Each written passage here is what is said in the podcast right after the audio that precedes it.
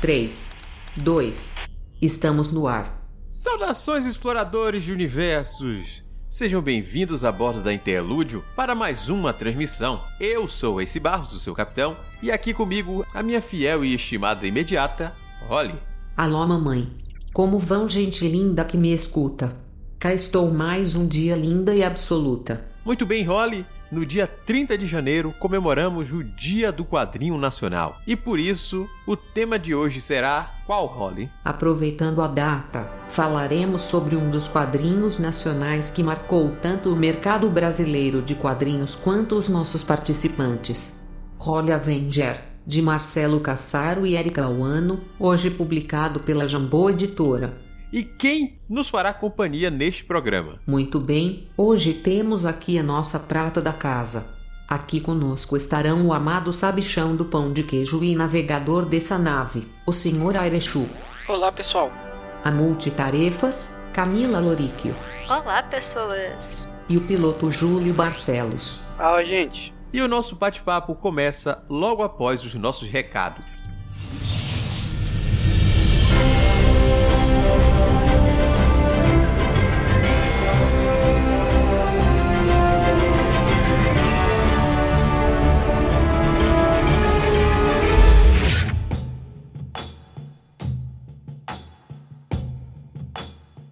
Vamos lá, role para os nossos recados. Hoje sem a companhia daquelas pessoas bonitas, mas eu tenho a mais especial aqui, Role. Você. Tá tentando me comprar? Que novidade é essa? Não, não tô tentando comprar não. Vamos lá falar os recadinhos dos nossos parceiros, coisa rápida, porque a gente tem que valorizar quem valoriza a gente. Nisso eu concordo muito. Tem que retribuir o apoio dado. Então vamos começar pelos projetos que estão no Catarse. Acho justo. Os projetos já estão na reta final e precisam de todo o apoio possível.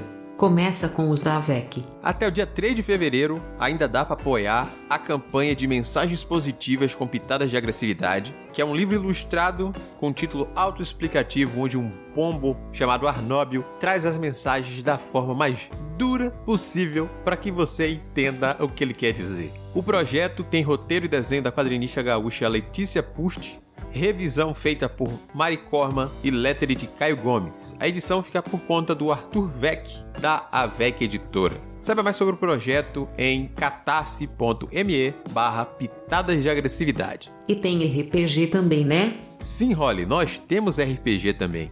Até o dia 10 de fevereiro, ainda dá para apoiar o projeto Lições, Histórias entre Dois Mundos, que é um projeto do Jorge Valpassos. O diferencial dessa campanha é que Apoiando ela, você estará ajudando a trazer não um, mas dois livros para o mundo real. Um romance ambientado nesse cenário de RPG e um livro de RPG propriamente dito. Em ambos os casos, as protagonistas são pessoas com dramas profundos que por acaso descobrem que possuem o poder para acabar com uma crise iminente. Existem pacotes de recompensa especiais para aquilo que você procura. Então, Dá para você apoiar só o romance, só o RPG, os dois, apenas em formato digital ou tudo físico em um pacote super completo com mais outras obras do Jorge.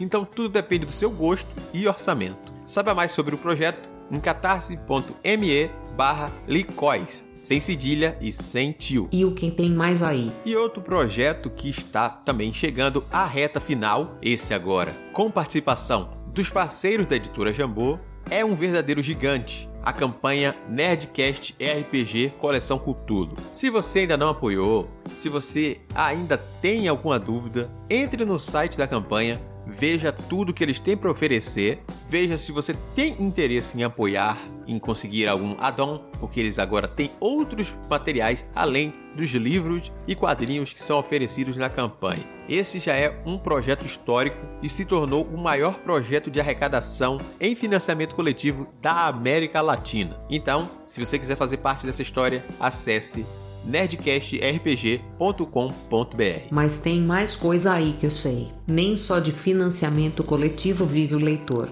Sim, Holly, além dos projetos em andamento, já temos coisas prontas. Então, se você quiser apostar em algo já garantido e com entrega quase imediata, a Jambô Editora lançou o terceiro volume da trilogia Dragonlance Dragões do Alvorecer da Primavera. Sim, agora a trilogia Dragonlance está completa O último volume já está disponível no site da editora e traz o desfecho dessa jornada épica. Além disso, se você ainda não tem nenhum dos livros, tem um preço promocional e um pacote especial onde você pode adquirir os três com frete grátis, um preço mais camarada e garantindo três marcadores exclusivos para quem pegar esse pacote. Então, acesse jamboeditora.com.br. Estou vendo aqui nas nossas mensagens e também tem descontos. Palavrinha mágica essa, né? Descontos. Amo. Muito bem lembrado, Dona Holly. Tem desconto também para quem quer alguns RPGs para passar nessa época. Eu não sei de onde eles tiraram o carnaval, já que carnaval foi adiado, não sabemos mais nada sobre carnaval, mas é importante que a gente continue em casa, se prevenindo e evitando aglomerações. Então, se você quer alguns RPGs físicos ou digitais para fazer sua festa com seus amigos, você pode aproveitar os cupons de descontos dados pela Jambô Editora. O cupom CARNAJAMBO, sem acento no O, né? Carnajambo, dá 20% de desconto nos livros físicos de Mutantes e Malfeitores, terceira edição, e Dragon Age. O Jambo Folia dá 30% de desconto nos suplementos físicos de Mutantes e Malfeitores e Dragon Age. E Carnaval em Casa, tudo junto, dá 30% de desconto em todos os RPGs digitais, exceto Tormenta 20, mas incluindo todas as edições anteriores da Dragão Brasil, a maior e melhor revista de RPG do país. Não fique de fora. Se você é um colecionador, complete os números que estão faltando da sua Dragão Brasil. Veja outros RPGs para ampliar sua gama. Aproveite para comprar pelos links que estão sempre aqui no corpo dessa postagem, porque aí você vai estar ajudando a gente a manter esse programa sempre na sua saúde máxima. Então é isso, Holly. Vamos pro episódio. Hashtag partiu.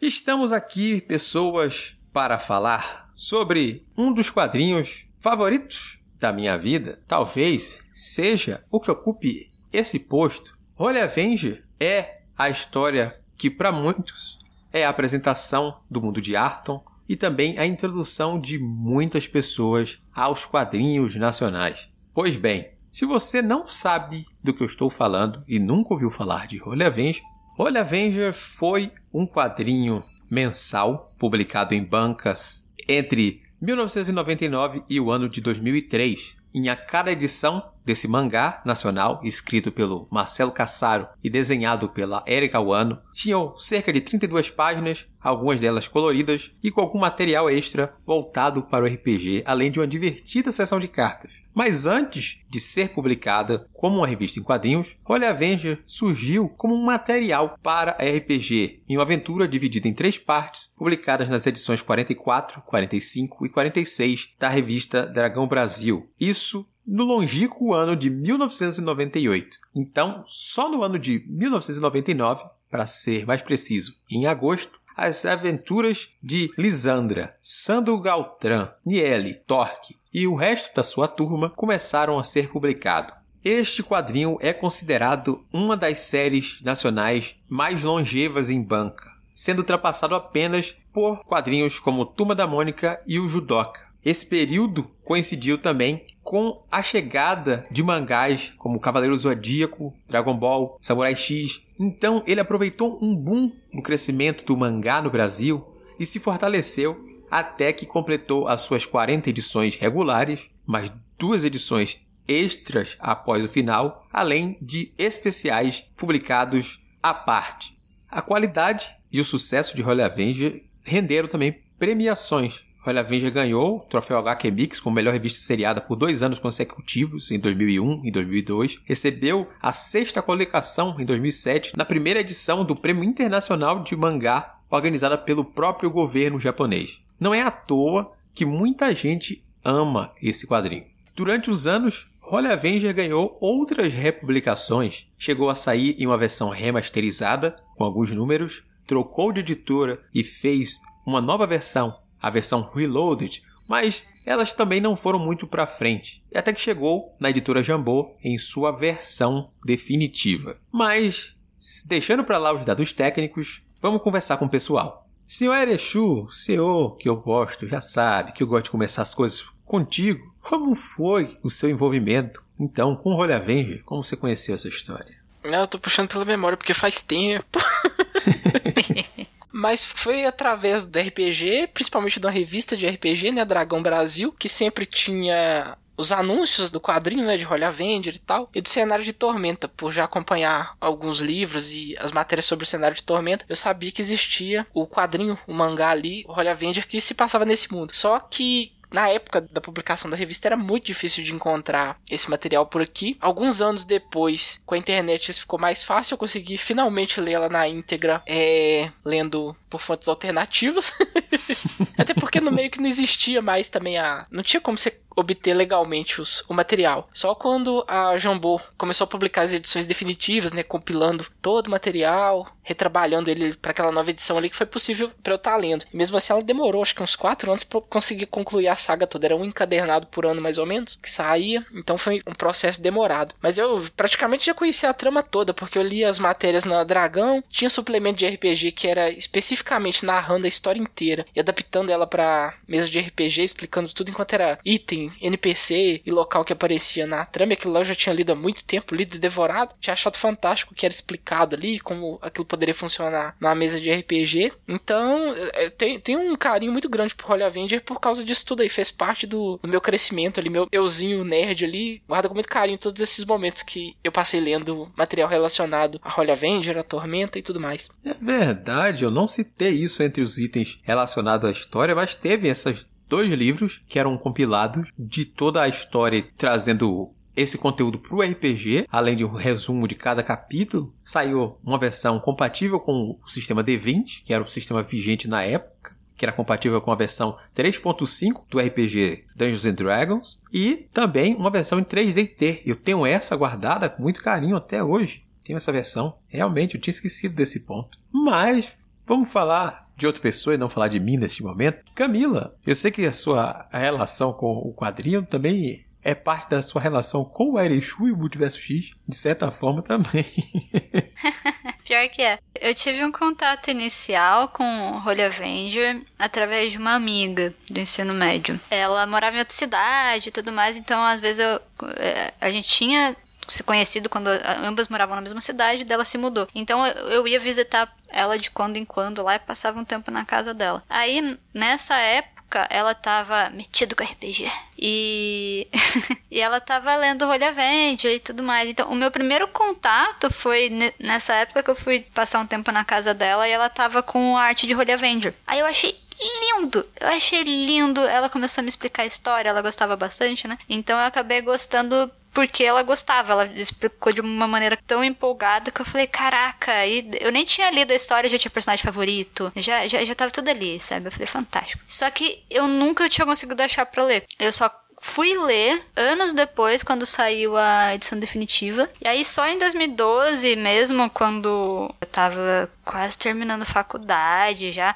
Aí eu, eu relembrei, eu falei, caraca, o, o, quadrinho que eu nunca consegui ler, mas eu sempre quis. E aí que eu comecei realmente a, a, a ler Holy Avenger. Foi só quando lançaram a edição definitiva e eu comprei para conseguir ler. E a minha única relação com o universo mesmo de Tormenta, de Arton, foi, foi Holy Avenger. Eu nunca fui atrás do RPG ou, ou coisas assim. Eu me interessava ali pela história, nunca tinha visto se tinham outras coisas. Algum... Eu nunca tinha ido muito atrás do universo expandido, que virou Horde Avenger, na verdade, né? Mas, eventualmente, eu fui fazer as resenhas das edições definitivas. E aí que eu comecei a, a, a trocar ideia com o Erechu. Então, foi graças a Horde Avenger.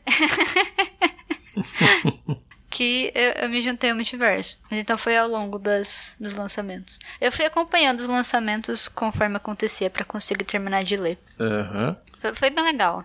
Foi um, foi um cumprimento bom. Mas, senhor Júlio, eu. E a sua relação com esse quadrinho? Eu conheci Holy Avenger, foi até legal, porque foi onde eu fui apresentado também pra, para o mundo de Arton, todo o cenário ali de Tormenta e essas coisas todas, né? Foi em 2007. 2007, eu tava no segundo ano do ensino médio. Foi onde eu conheci dois amigos meus, né? O Wesley e o Rodrigo. E indo na casa deles para poder jogar Magic, quando eu cheguei lá tinha um áudio tocando ao fundo. E nesse áudio, tipo, tinha Guilherme Briggs e vários outros é, dubladores e Petra Leão aí participando também, falando. Era um audiodrama ali de, de Holly Avenger, né? Um audiodrama muito divertido, por sinal. E foi ali que eu fui apresentado, né? Eu cheguei e perguntei, mas caramba, o que vocês estão ouvindo? O que, que é isso? Programa de rádio? É. O que?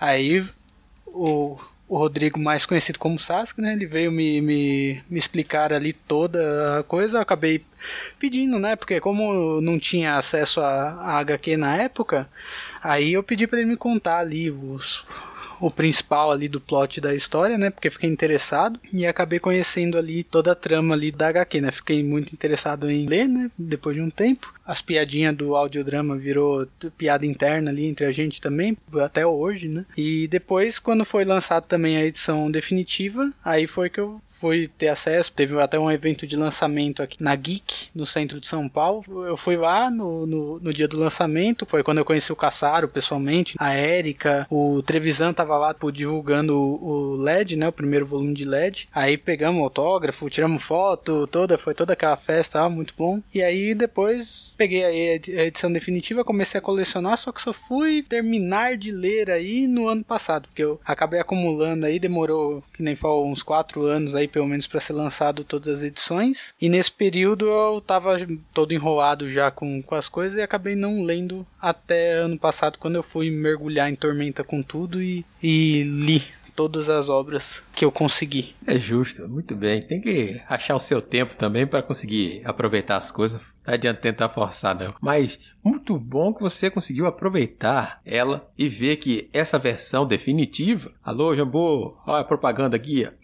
Toca, Holly, aquela caixa registradora aqui agora, nesse momento. Não. A versão definitiva é, atualmente, é o, o meio de você conseguir ler esse quadrinho por completo. Claro que o Caçaro liberou alguns links das, das primeiras 14 edições ali, compiladas no volume de Olha Avenger VR, que era uma versão remasterizada que na época eram publicadas. Ele liberou esses volumes. Então, quem quiser conhecer, né, começar a história só para ver como é, existe um meio liberado e autorizado pelo próprio autor, num link que ele fez, mas a gente aconselha, se você quer aproveitar essa história por completo, as edições definitivas são o caminho. Deixa eu falar então sobre a minha história, porque eu comecei ali também bem próximo do seu início, como o Erichu falou, por volta dos anos 2000, era um rapazinho ainda de 10 anos de idade, estava começando a conhecer o que era RPG, através dessas revistas de banca, principalmente os materiais ligados ao 3DT e à revista Dragão Brasil. Ali tinha muita propaganda. No ano de 2000 a revista já estava rodando, já não era mais as primeiras edições exatamente, apesar de que a gente sabe que a circulação de banca tinha muitas revistas chegando a vários lugares do país, mas não quer dizer que a regularidade que elas chegavam em todas as bancas era muito boa na distribuição. Então, eu comecei a ler Holy Avenge pelo meio da história. Levou alguns anos eu conseguir lendo emprestado com um ou outro colega que tinha, comprando essas versões remasterizadas. Depois, muitos anos depois, tendo acesso então, a edição definitiva, eu consegui ler Holy Avenger, ler os especiais, assim, emprestados e tudo mais. E para mim era bastante bacana ver aquele mundo de Tormenta, aquele cenário de Tormenta, que até então eram pedaços de informações publicadas na revista Dragão Brasil, que no ano de 99 foi compilado em um especial apresentando aquele cenário, ser consolidado com outros trabalhos. Então aquela foi a minha entrada para algo maior que eu acompanho até hoje, nesses mais de 20 anos que o cenário tem. Inclusive, Olha Avenger é uma publicação de mais de 20 anos e ainda assim consegue conquistar novos leitores que têm contato com essa história bem facilmente. Eu acho legal até comentar porque eu acho que ele é uma porta de entrada muito boa ali pro cenário de Tormenta e todo o mundo de Arton, porque é uma obra leve, é divertida, o traço da One é lindo, você vê ali é, melhorando durante cada edição ali, a trama também tem é cheia de referências ali para quem viveu ali nos anos 90, né, vai pegar muita coisa, quem não viveu também vai pegar muita coisa, que tem coisa ali que é referência até hoje, né? Boa para você poder apresentar, né, por ser curta, por ser leve, por ser divertida, é ela mostra vários conceitos ali, fala dos deuses, fala do ambiente em si, de Valcária, da cidade, aventureiros, toda aquela, aquela história. Eu acho que é uma boa porta de entrada. Mas eu concordo, Júlio, e eu vou um pouquinho além. Mesmo que a pessoa não tenha nenhum contato com RPG, ou vá ter outro contato com RPG ou o mundo de Arton depois, apesar de ter excelentes materiais em literatura e outros quadrinhos além do RPG, Holy Avenger funciona bem enquanto história separada, enquanto história única para quem gosta de um bom quadrinho ou um mangá. Ele tem essa estética mangá nele. O roteiro ainda funciona muito bem até hoje, apesar de que algumas piadas acabaram envelhecendo um pouco, mas ele funciona bem. Então, quem quiser conhecer Holy Avenger não vai ter nenhum problema por ser parte de um universo maior. Pelo contrário, por ter sido esse pontapé, fazer parte inicial desse cenário, ele não envolve tramas muito maiores, apesar de ter uma outra citação a coisas que eram plots possíveis para os jogadores aproveitarem suas mesas, você não vai ficar perdido de forma alguma ao ler a aventura. E eu estava comentando com Camila, antes da gravação desse cast, que tem uma coisa muito engraçada sobre essa história, é que Olha Avenge tem um tom muito leve, mas ela, na verdade, é uma história de tragédia, que ela esconde uma trágica história sobre uma jovem druida que tem o seu coração envenenado, em sua mente envenenada por sonhos com um herói do passado que ela precisa reviver de alguma forma, e ela entra numa busca desesperada por cristais chamados rubis da virtude, que ela não sabe porquê, mas tem que devolver ao paladino, esse herói que ela sonha tanto e aos poucos vai amando, e dessa forma ela se envolve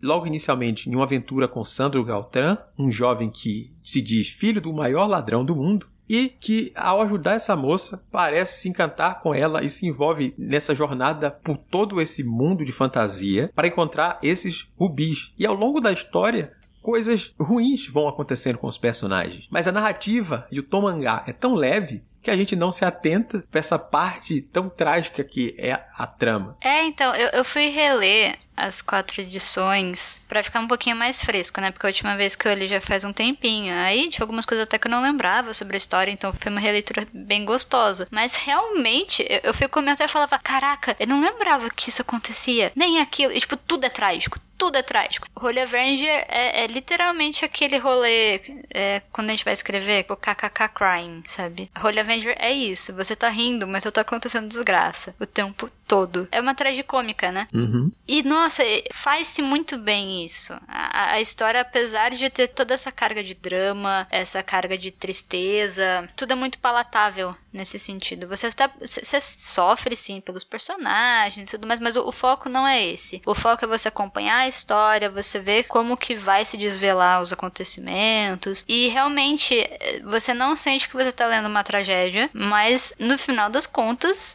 é sim uma tragédia gigantesca na vida de todas as personagens envolvidas. Tem muita coisa de vingança, de articulação por baixo de panos, incluindo vilões e deuses. Tudo isso deixando aqueles jovens que estão ali envolvidos de certa forma com o amor e, e, e com uma sensação estranha também que acredita no amor trágico ao mesmo tempo. E você vê esse lado meio tragédia acontecer, mas ao mesmo tempo a história tem tantas outras cenas que lhe rendem gargalhadas e outras coisas do tipo, cenas de ação, combate e outras coisas que te tiram do foco que essa aventura tem. Inclusive, eu acho que é o Leonel Caldela que chega a citar em um de seus livros, que ao citar Holy Avenger, ele fala que é uma das maiores tragédias que o mundo de Arkham já viu. Essa citação eu lembro bem, ela tá no no Inimigo do Mundo. E é quando Titus, o deus lá da profecia da ressurreição, tá olhando o futuro e tem coisas no futuro que ele não tá entendendo, não tá conseguindo enxergar direito. E aí ele vê, acho que um avô contando pro neto a história de Holly Avenger no, no futuro. E aí ele fala como essa história é uma história triste. É, realmente ela é bem triste mesmo. Mas pode continuar isso. Não, não, o seu complemento é bem válido, porque é justamente isso. A gente vê uma história triste. Se ela fosse posta, talvez, em forma de uma narrativa em prosa, o que a gente visse for, fosse algo diferente do que é produzido pelo mangá. E ainda bem que é um mangá dessa forma, sabe?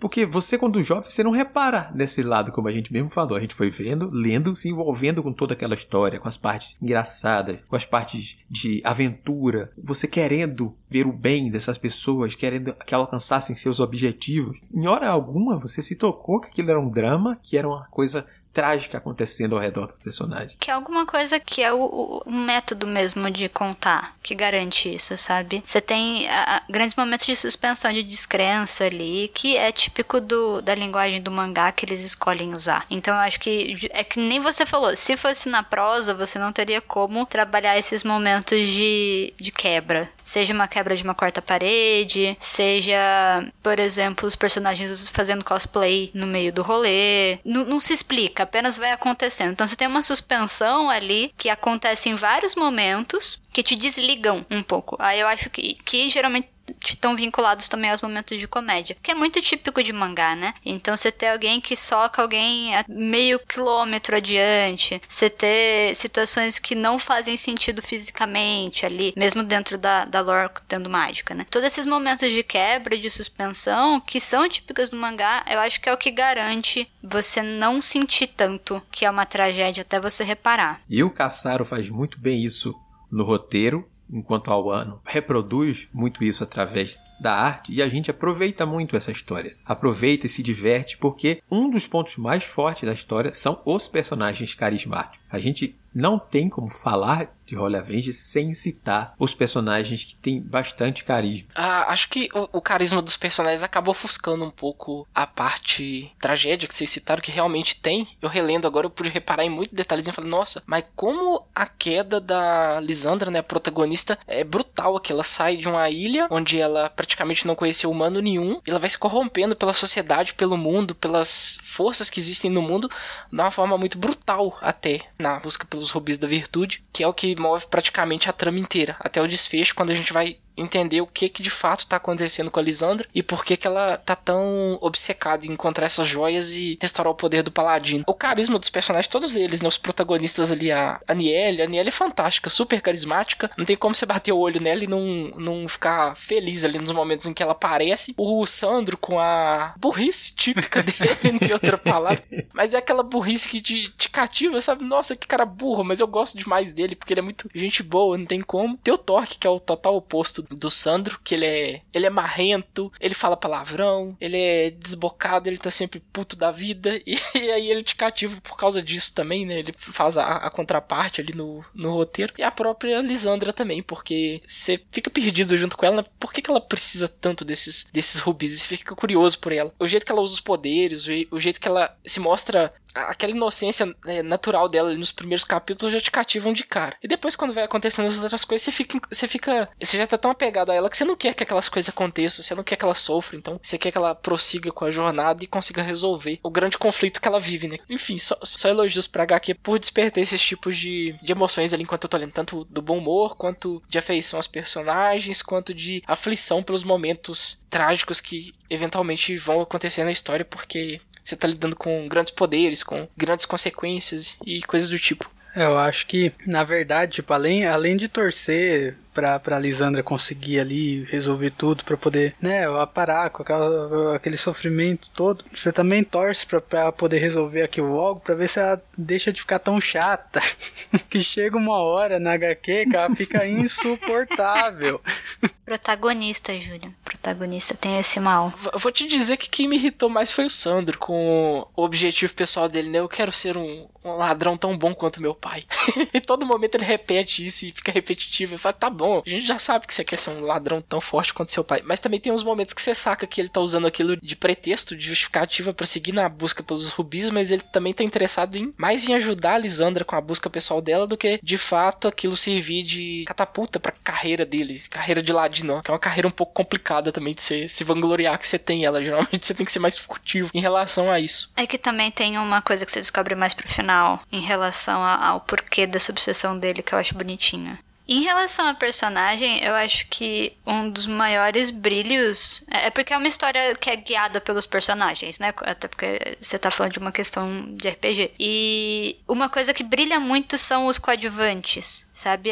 às vezes você tem um personagem que aparece em três páginas e você fala: Caraca, eu amo esse personagem, eu quero saber tudo sobre a vida dele. Isso é tão bem feito, sabe? Você acompanha, por exemplo, a Aspis, que aparece tão pontualmente, mas é, ela é muito interessante. É uma das minhas coadjuvantes partes favoritas lá. A sacerdotisa Centauro. Rodara. Odara. A Odara. A Odara, é- ela é tão fantástica, sabe? Toda vez que ela aparece, você tem uma camada nova da história dela, contando historinha pras crianças. Ah, foi isso que aconteceu. Na verdade, não, mas assim, a gente faz o rolê pra ficar interessante aqui. Então, a gente inventa as fábulas, sabe? Tipo, você tem umas, umas mini dinâmicas ali que são muito ricas. A Petra, que é uma personagem maravilhosa, que aparece ali, o Tarso, que é um dos meus preferidos. Você tem um, um, um trabalho de estofo, de, o, o mundo é muito grande. E numa história que é guiada pelos personagens, isso é muito importante. E Holy Avenger faz isso muito bem. Então, todo personagem que aparece, você sente que ele tem uma história completa, que ele tem uma vida,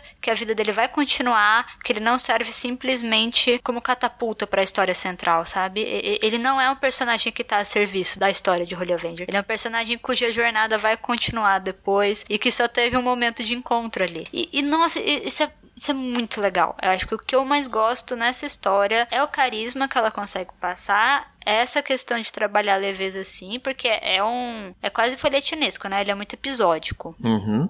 Até por conta de ser publicado em fascículos e tudo mais. E ele consegue manter o interesse o tempo todo, mesmo nas quebras de. quando os grupos se separam. E, e aí você vai tendo. Você vai conseguindo conhecer outros cantos de Arton. Todo mundo que aparece tá bem feito. Todo mundo que aparece tem uma vida, tem uma história e vai continuar. Isso é muito legal. É o que eu mais gosto, de verdade, em Holy Avenger. Falando assim de personagens, né? Eu brinquei ali com, com o fato da Lisandre ser chata, chega uma hora que ela fica mesmo, mas é que nem você falou, é justificável tanto o ponto dela, o ponto do Sandro, aí você tem a diversão ali do próprio Sandro, Torque com seu humor irônico, Petra junto com Torque ali é um núcleo bacana, depois você tem o núcleo ali do, do passado, né? Apresentando a história do pai do Sandro, o próprio Luigi Sortudo, o Paladino, o Vladislav.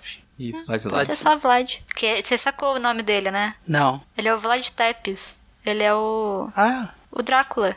ah. É, é, por isso que é necromante e tal. Por isso que é Tepish. É, se você olha, tá T-P-I-S-H. Aí você fica, nossa, Tepish, né? Desse, ah, Tepish. Ah, ah, ah, ah. É, não, esse daí eu não ia pegar, não. Tá vendo? Aqui tem informação. Mas é, é uma coisa assim que eu, eu gosto muito. E o que eu ia comentar também, que acaba atraindo, segurando a atenção, como você falou, é o ponto do suspense que tem, porque é, a Lisandra tá ali, tipo, apaixonada e desesperada pra poder ajudar o Paladino. E sempre que alguma pessoa, tipo a Niele ou o Thor, que é avisado do Paladino, eles sempre reagem da mesma forma. Tipo, nossa, ô Paladino, caramba, ô Paladino. E você fica perguntando, caramba, o que que essa desgraça esse Paladino fez? E fica esse suspense, é legal quando começa a, a passar ali a, a, a história, né, do Paladino mesmo, de como tudo aconteceu. Demora um tempinho, então ele segura esse suspense pra você por um bom tempo, né? Enquanto você espera pra poder ter essa resposta, você vai admirando ali outros núcleos, né, outras partes de personagens, seja do, o- as coadjuvantes que você mencionou ou tantos outros é, personagens legais como o pirata, ó, o James K, e as brigas dele com a irmã, com a Niele, que, que é uma coisa bem, bem cômica, fica, fica bem bacana. Eu acho que é, é uma obra muito divertida, assim, né? né? Se for ver, é, conseguiu fazer bem essa parte de, tipo, esconder o, a tragédia que tá envolvida ali e, e divertir a gente mesmo contando aí toda uma, uma tragédia. Uhum. Eu acho ela bem completa. Quando a gente vai elencando vários elementos assim, eu acho ela bem completa, assim. Tem gente que vai sentir falta, acostumados com mangás, coisas mais ação, um detalhamento diferente. Mas aí a gente tem que levar em conta que era uma época de produção bem mais difícil aqui no, no Brasil, com uma pessoa produzindo um, um mangá mensal para ser entregue num tempo bem curto. Então, a obra não tem aquela coisa de shonen com grandes pancadarias e não sei o que. Mesmo assim, eu acho ela bem completa enquanto um, um mangá, enquanto um quadrinho, com vários elementos e, e também como uma obra de fantasia, sabe? Eu acho que ela funciona muito bem, se mantém muito bem com todas essas coisas que a gente já citou aí. E uma coisa que eu acho legal é, é também pensar esse universo expandido, sabe? Porque Tormenta é grande, né? E, e- e você conseguir ter tantas produções que acontecem nesse mesmo mundo mostra que é um mundo bem completo, bem, bem feito, bem organizado. E eu que só tinha contato com o Holy Avenger, fiquei com vontade de conhecer mais através dele. Então acho que é uma é outra prova de como ele foi muito bem feito. Ele foi muito é, um, é uma história de conforto, sabe? É uma história de você voltar para uma casa que você não conhece ou caso você conheça é, previamente, pelo menos universo. Mas assim, quando você não tem contato, você sente que você tá chegando em casa, seja pelas referências, seja por uma história que tá ali, dependendo você até sabe para onde que tá indo, mas de qualquer forma, você quer ver acontecer. Você tem todo mundo ali que já vira sua família muito rápido. Seja pelos personagens serem bem feitos, seja pela história ser bem estofada. Ainda mais depois que você descobre que foi feito num corre maluco, sabe? Uma coisa que eu acho legal da edição definitiva é que tem o arte de Holy Avenger. Então, você consegue ter uma, uma visão de bastidor ali, de quantas pessoas estavam envolvidas e de como foi aquele processo. Isso eu acho tão legal. A, a história ela ganha uma dimensão maior ainda quando você pensa contexto, você pensa época. Por mais que sim, tenham esses essas coisas que deram uma envelhecida meio complicadinha. Tem, umas coisas lá que sério você fala, ah, é tão engraçado, não mas assim, na época era, na época era. Eu lembro de eu ter rido de qualquer forma. Mas algumas coisas assim, o tempo passa, graças a Deus. mas, mas assim, sabe, é, é uma história com tanta dedicação que eles conseguiram passar. Sabe, tipo, tudo ali você sente o sentimento envolvido em cada, cada quadrinho. Uhum. Eu vou aproveitar aí que você falou sobre o mundo. Aí eu lembrei, enquanto você tá falando sobre os personagens, que você sente que eles têm até uma vida depois daquelas, mesmo aqueles que passam mais rápido, por se tratar realmente de um universo expandido de coisas assim, a gente ainda vê esses personagens reverberarem de alguma forma dentro do cenário. Alguns deles a gente chega no Holy Avenger sabendo que teve uma vida antes e quem continua acompanhando o resto do universo, seja através das outras obras ou do RPG, vê que a boa parte desses personagens tem uma vida depois. Então é bacana você continuar acompanhando. Não é algo obrigatório, como eu estou dizendo. Se você quiser acompanhar somente o Holy Avenger, pegar o arco fechado, as quatro edições, ler as 800 páginas de mangá que você tem aqui e se divertir, ótimo. Agora, se você quer continuar expandindo, lendo os livros, os materiais de apoio para RPG, você vai ver que personagens que você vai ganhando um apreço, aquela relação próxima, vão continuando vivos dentro daquele mundo de fantasia que você aprendeu a gostar durante sua leitura, sabe? Eu acho que isso é um ponto fortíssimo dentro desse universo. Tanto é que anos depois, completos quase 20 anos do mangá, né? O lançamento foi no ano de 2019. A gente teve uma espécie de Holy Avenger 2, que foi o Holy Avenger Paladina, que é o início de uma nova saga que não necessariamente tem a ver com a saga iniciada em Holy Avenger, mas é uma continuação espiritual porque aproveita esse cenário e algumas coisas e consequências que tiveram desse mundo vão aparecer aqui novamente. A gente pode ver a estalagem do macaco caolho empalhado novamente. É bem possível. Então, esse mundo continua vivo a gente vê a mesma equipe criativa voltando 20 anos depois para começar um novo projeto. É também algo muito bacana. Mas o foco desse programa é o Avenger original. Se você quiser acompanhar, né, saber mais sobre esse Avenger Volume 2, né, o Avenger Paladina, a gente já citou ele em um episódio de podcast do Multiverso X, entre os episódios da casa, que vai estar o link na postagem para você conferir um pouco mais sem spoilers. Tá, gente, o que, é que a gente pode falar mais? Pá. Nossa, ficou bonito o traço, né? Deu uma, sim, sim. uma amadurecida. É o ano mesmo? Aham. Uhum. Ela é uhum. boa, né? Tem uma amadurecida uhum. no traço e não é a pressa do mensal. Ela pode fazer o traço do jeito que ela quer, ela pode fazer o cenário do jeito que ela quer. Não precisa correr para dentro de um mês entregar nada. Então vai sempre mais ser mais bacana. Até porque ela tá mais velha, né, coitada? Que eles anunciaram que ia, a ter essa ideia e só ano depois saiu, realmente. Não. E agora a gente vai ver se esse ano sai número 2. Oremos. Mentira, não tem nenhum ainda. eu também não lindo não, Camila. Ah, é tão bonitinho. Eu só vi a capa. A capa e depois o, o, uns frames do miolo que tinha umas fotinhas que eu fui procurar a Niala. O, o roteiro é do Caçaro? Aham. Uhum. É a mesma equipe criativa. É Ele tá menos safado? Ele envelheceu junto? Não, algumas coisas não dá pra mudar. Nossa senhora. Quisera eu que tivessem mais Torques nessa história. Quisera eu. Quisera eu. Mas a piadinha da, do Sandro recorrente eu acho engraçadinha. Eu acho tosco, mas eu acho bom. Sabe? Tipo, ah, é você. eu gosto, Mas ele, ele é muito Eu ri. ingênuo pra fazer aquilo com malícia, Não, né? Você não, não, não, vê não. malícia nele de jeito Não. nenhum, em momento Essa algum. eu gosto. Você acostuma também com a Aniele pelada, sabe? Tipo, a Aniele eu não vejo tanto problema. Mas o que me incomoda mais não é dentro da história. Eu vou dizer que eu me incomodo mais com as tirinhas. O Sandro, ele é um pervertido nas tirinhas. Aí eu, tipo, como assim o Sandro é um pervertido nas tirinhas?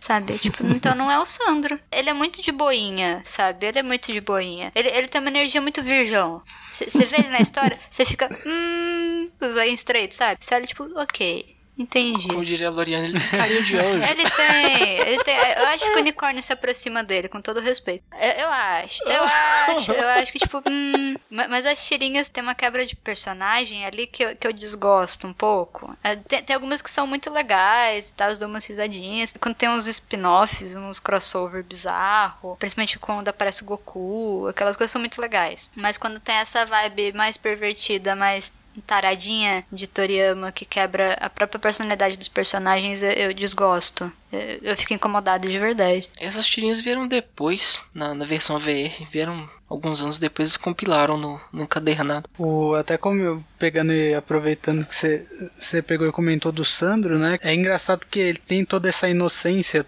é, enorme, né? Eu lembro que no áudio do Holy Avenger, eles ainda fazem uma piada porque a Lisandra anda só com uma bota, né? Por uma boa parte do tempo, né? Chega uma hora que, tipo, eles ficam num momento meio de clima romântico ali entre os dois, daí ele pega e fala, não, Lisandra, eu tenho algo pra poder te dizer. Eu, Ai, Sandro, me fala o que que é, toda, tipo, esperando uma declaração, alguma coisa do tipo, daí ele pega e fala, é, eu achei sua outra bota, todo feliz assim que achou a bota, que tipo, cai o chão dela. Eu, ah, minha bota, ok. Eu acho maravilhoso. Tá vendo? Isso é muito Sandro. Isso é muito Sandro. É, é, é, pior que é mesmo. Mas eu acho, eu acho até engraçado, Júlio, esse audiodrama aí. Que é, a gente pode aproveitar e falar das lendas de Holy Avenger, né? Porque Holy Avenger gerou isso aí e até hoje a gente espera o anunciado anime de Holy Avenger até hoje. Que isso aí foi um, um- aquele fósforo aceso jogado no galão de gasolina. Porque quando saiu os audiodramas, com as vozes, as pessoas começaram a imaginar muito mais fácil também como seria o tal anime de Holy Avenger. E é uma promessa que existe há anos. Chegou a ser agora, mais recentemente, numa CCXP, mostrar uma amostra do que pode vir através de uma empresa aí que adquiriu os direitos para a produção desse anime. A gente não sabe o que vai vir, quando vai vir. Então a gente está sempre, há muito tempo, tendo amostras de possíveis coisas envolvendo Holy Avenger. A gente teve também um fatídico jogo que chegou a ser um, um beaten up, começar a testar, teve presença na BGS, um, oh meu Deus, vamos lançar aqui, vamos testar, gente, o jogo do Holy Avenger, um beaten up aqui, com os personagens principais, fazendo as coisas. Chegou a lançar ele na Steam, em beta ou em alpha aí pra pessoa jogar e testar. Não foi um jogo que foi pra frente. A gente sempre quer mais em outros projetos multimídia, mas até agora nada saiu daí. Não, então eu ia comentar também que é, é gostoso, da, o gostoso da- da- das edições definitivas é que tem essa, essa parte do arte de Holy Avenger. E aí você vê ali, é legal você ver outros artistas fazendo, fazendo ali as suas próprias versões dos personagens, todo um monte de balãozinho de conversa ali deles próprios e tem um monte de, de tipo tirando sarro do outro. É uma coisa ali que ele foi bacana, achei bacana eles terem colocado na edição definitiva, até porque a própria arte de Holy Avenger não teve reimpressão nem nada e foi uma forma de manter aí o, o- esse conteúdo para quem quisesse pegar a edição definitiva aí ter ele- ela toda, né? Então foi, foi algo que eu gostei ali de, de, de ler, um, ter um conteúdo ali bacana. Junto agora só faltou do, do conteúdo meio que original ali, eu acho que ficou de fora, né? As, a Holy Avenger 41 e 42.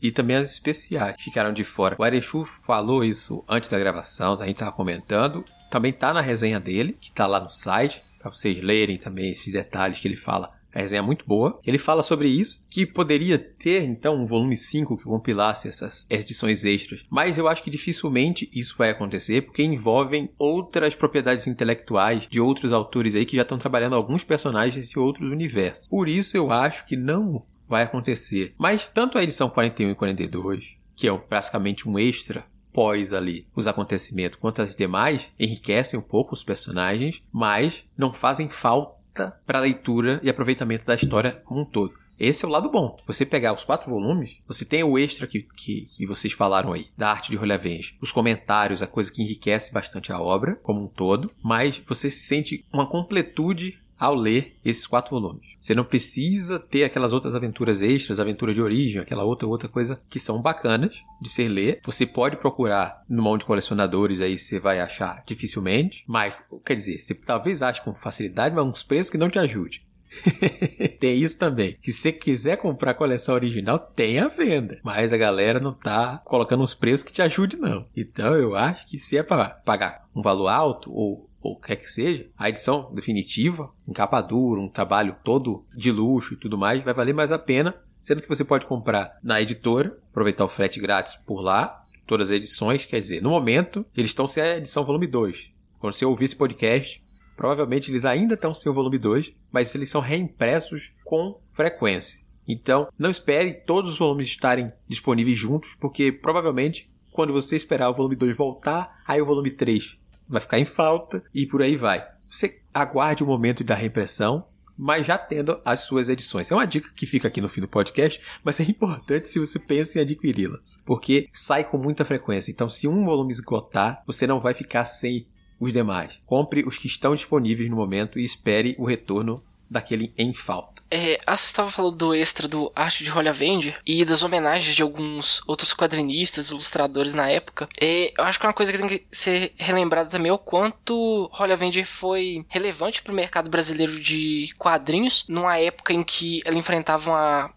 concorrência muito forte, porque houve um boom de mangás é, de fora, né? Mangás japoneses disponíveis no Brasil. Foi uma época muito boa para quem procurava esse tipo de coisa em banca. Mas Holly Avenger, sendo a produção nacional, agora também puxando um pouquinho para aquele lado meio bairrista, né? Por ser quadrinho nacional e tal. Mas é, ela foi extremamente importante para abrir caminhos para um monte de gente que trabalhou na revista ali, é, ou produzindo ma material em volta ali, como as edições extras que o pessoal chegou a comentar, ou material de RPG relacionado ao universo de, de Holy Avenger e de Tormenta. E ter esse quadrinho que durou é, mais de 40 meses em banca no, no Brasil é uma das maiores, é uma das sagas mais longas até hoje já publicadas. É se tirar ali os quadrinhos da Turma da Mônica que estão é, aí desde sempre. Então, tem esse outro lado dele também de ter sido uma obra bem relevante para o seu tempo tempo e de ser a, a precursora de muito muitos quadrinistas e de muitas obras que vieram depois também. Não foi a única e não foi a última, felizmente. Tem muita gente hoje que produz é, mangás ou quadrinhos brasileiros que se inspirou em Holly Avenger no exemplo de sucesso dela época, ou veio a conhecer depois. E por ela já ter tido aquela história de sucesso, né, aquele queijo de sucesso, isso também acaba sendo importante para ajudar a consolidar o mercado brasileiro de quadrinhos e principalmente do, do gênero de mangá ali, que era, pra época, era muito novidade, assim, mangá feito, produzido no Brasil por brasileiros brasileiros e que teve todo esse tempo em banca ali, bem ao, ao molde dos japoneses, né, que duram anos, décadas talvez. Uhum.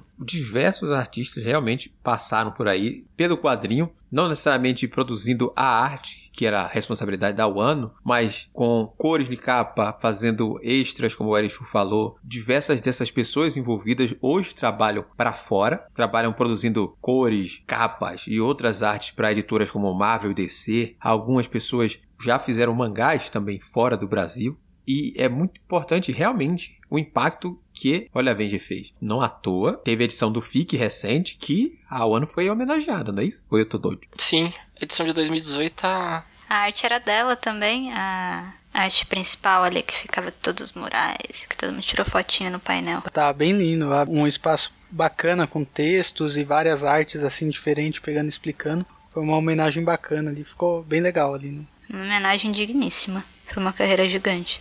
Então, eu acho que depois de tudo isso que a gente falou, a única coisa que a gente pode falar mais uma vez é reforçar a nossa dica. Leia Holy Avenger, que, mesmo hoje, mais de 20 anos desde iniciar a sua publicação, vale muito a pena a leitura. A releitura, se você faz, leu faz muito tempo e lembra pouco, porque você pode ler mais de uma vez Holy Avenger e você sempre vai sentir aquela sensação de retornar para casa e descobrir outras coisas novamente, como a Camila falou, de parar e voltar aquilo ali e, e sentir o coração aquecer e estar tá de volta em um lugar Mesmo que seja a primeira vez que você chega ali, é, você sente um reconhecimento de aquele, de aquele lugar, parece que você conhece de certa forma. Então, leia Rolha Vende, busque o material aí. Se você puder, compre através dos nossos links, que estarão disponíveis aqui na postagem, que você vai estar ajudando a gente também. Muito bem, e esse foi o nosso programa de hoje. Se você já leu Holy Avenger, se você, assim como nós, ama, se você leu e não gosta, se você ainda não leu, vamos esticar esse papo depois do programa. Em nome da nostalgia, Holly, trazida por Holy Avenger, hoje eu sei que você não ligará de deixar o senhor Airechu dizer as redes para contato para estender esse papo. Não me importo não. Deixa o chuzinho falar. Muito obrigado. Senhor Erechu, o trabalho é todo seu. É muito fácil, né, gente? Você pode mandar um e-mail para contato@multiversox.com.br. Você pode deixar seu comentário na página de publicação deste episódio no nosso site. Lá tem um plugin do Discos ou do Facebook. Ou então você pode procurar a gente diretamente em nossas redes sociais. É só marcar a gente. As arrobas também vão estar listadas no post. E acho que o melhor lugar para você comentar ou começar qualquer discussão com a comunidade que a gente tem construído em volta do podcast é o nosso servidor de Discord. É só você procurar também pelo link, entrar lá, você vai ser super bem recebido. E lá também rola o nosso clube do livro, né? Vem ler com a gente, vem comentar com a gente, que isso é muito bom.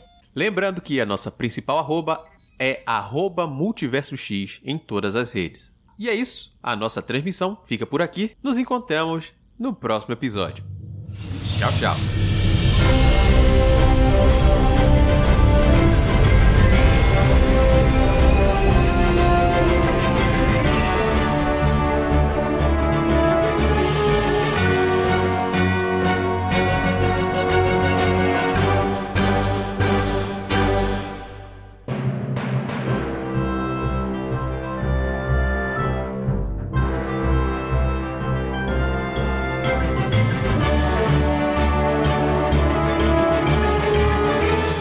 Ainda tá aí? O programa já acabou.